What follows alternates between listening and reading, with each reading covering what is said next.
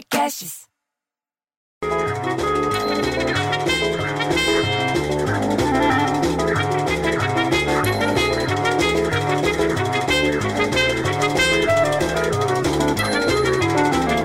Porra, bicho, São Paulo tá uma coisa complicada hoje, viu? E no Rio, em Belo Horizonte, tá pior ainda, diz que vai chegar a 30 graus. Mas na hora que eu fui deixar os moleques na escola, eu ouvi no rádio que, do carro que já tava 27 graus em São Paulo, bicho. E eu de terno e gravata, porra, e o trânsito com uma lentidão na Raposo Tavares, que eu tava aqui, eu tenho que ir pra lá, porque eu tenho que até curtir antes do almoço. Porra, bicho, larguei o moleque na escola já fui pra Francisco Morato pra cortar caminho. Aliás, você sabe que teve uma escola no interior, olha que coisa feia, que obrigou um aluno a, a, que estava sem uniforme a usar uma camiseta com a palavra empréstimo escrito nas costas. Você acha que pode?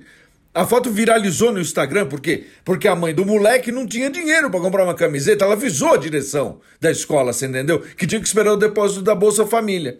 Porra, o moleque foi zoado direto. Mas por que, que não deram só a camiseta sem nada escrito? Qual o problema? Eu já usei o paletó do Lelis, da Central de Mauá, e eu não passei vergonha. Eu só passei vergonha porque o paletó era abóbora. Mas aí é o gosto dele. Não foi uma vergonha usar o paletó do outro numa emergência.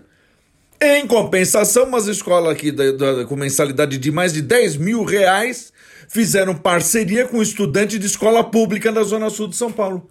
Não é bonito isso? Olha que projeto lindo. Um jornal para juntar as escolas que estão perto fisicamente, está perto uma da outra. É um quilômetro de distância mas distante economicamente. Porque uma vai quase 133 mil reais por ano e a outra é do Estado. Entendeu? Isso é um projeto bom, bicho. Tinha que ter muito mais disso daí. Mas daí vou descendo pra garagem e vem a beócia da dona Lourdes, com a saionara e com a sultana sem coleira, e ficam lambando, lambendo o sapato da gente. A língua do bicho parece uma latinha de nuguete de tanta cera para engraxar sapato. E daí ela me fala que por conta do Covid-19, que é o tal do coronavírus, eles só mudaram o nome. Que na China as pessoas estão comprando máscara para cuidar dos cachorros, mesmo não sabendo se eles podem pegar a doença. Aí eu falei para ela: compra logo também para as cachorras dela, entendeu? Porque elas já estavam quase engolindo a minha meia. Porra, bicho, eu prefiro ter filho viado que o filho beócia.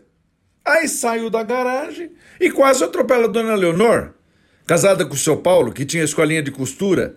E daí ela disse que a filha dela tá precisando arrumar emprego porque tá com dois filhos pequenos. Aí eu dei a dica. Procure emprego perto do carnaval. É uma boa oportunidade. Você sabe por quê?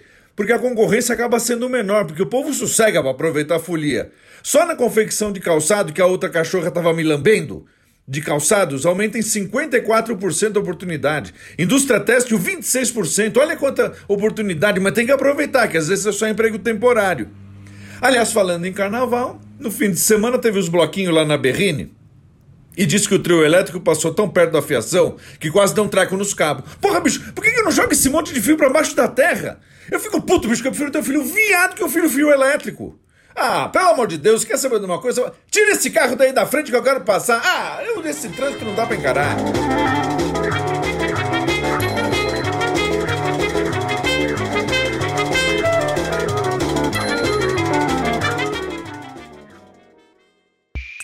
Esse podcast foi editado por Rafael Sales e Júlia Fávero.